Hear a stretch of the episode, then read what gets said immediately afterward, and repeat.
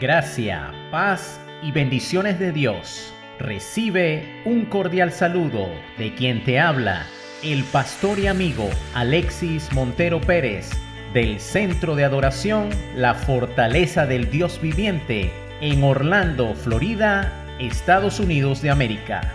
Este es tu devocional Perlas Divinas, versión 2.0, el legado.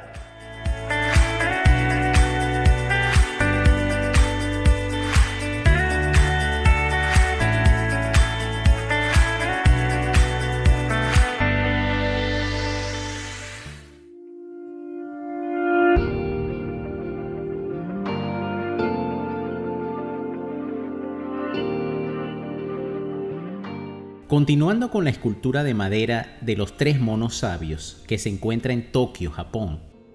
En esta ocasión vamos a hablar de Misaru, que traducido significa no ver, y que según el antiguo proverbio japonés quiere decir no veas lo malvado.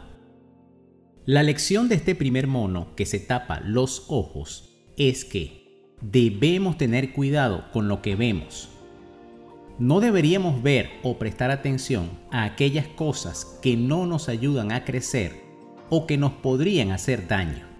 Cada día se encuentra lleno de cosas positivas o negativas. Por lo tanto, deberíamos enfocar nuestra mirada en aquellas cosas positivas.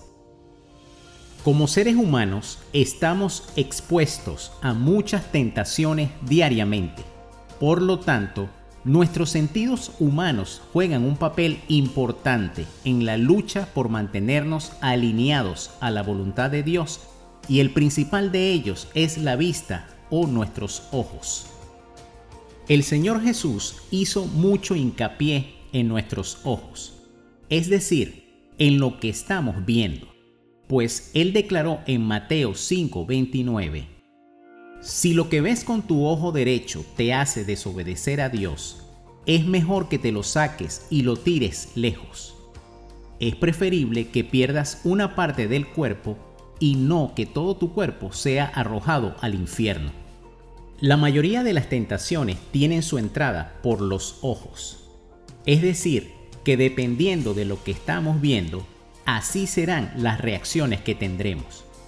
Sin darnos cuenta, estamos permitiendo que nuestros ojos observen ciertas cosas que en lugar de alimentar nuestra vida espiritual, nos están llevando poco a poco a la derrota. El rey Salomón expresa en Eclesiastés 1.8, Nunca se sacia el ojo de ver ni el oído de oír. Por esta razón decíamos en la perla anterior que debemos tener cuidado con lo que oímos, pero ahora también estamos diciendo que debemos tener cuidado con lo que vemos.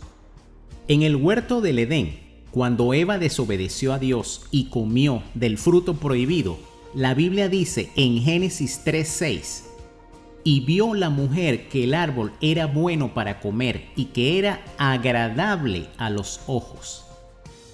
La mayoría de las veces el pecado y la tentación tienen aspecto agradable a la vista. Adicionalmente, la vista es uno de los principales enemigos de la fe. Muchas veces dejamos de creer en la verdad de Dios al ver la realidad de las circunstancias que nos rodean.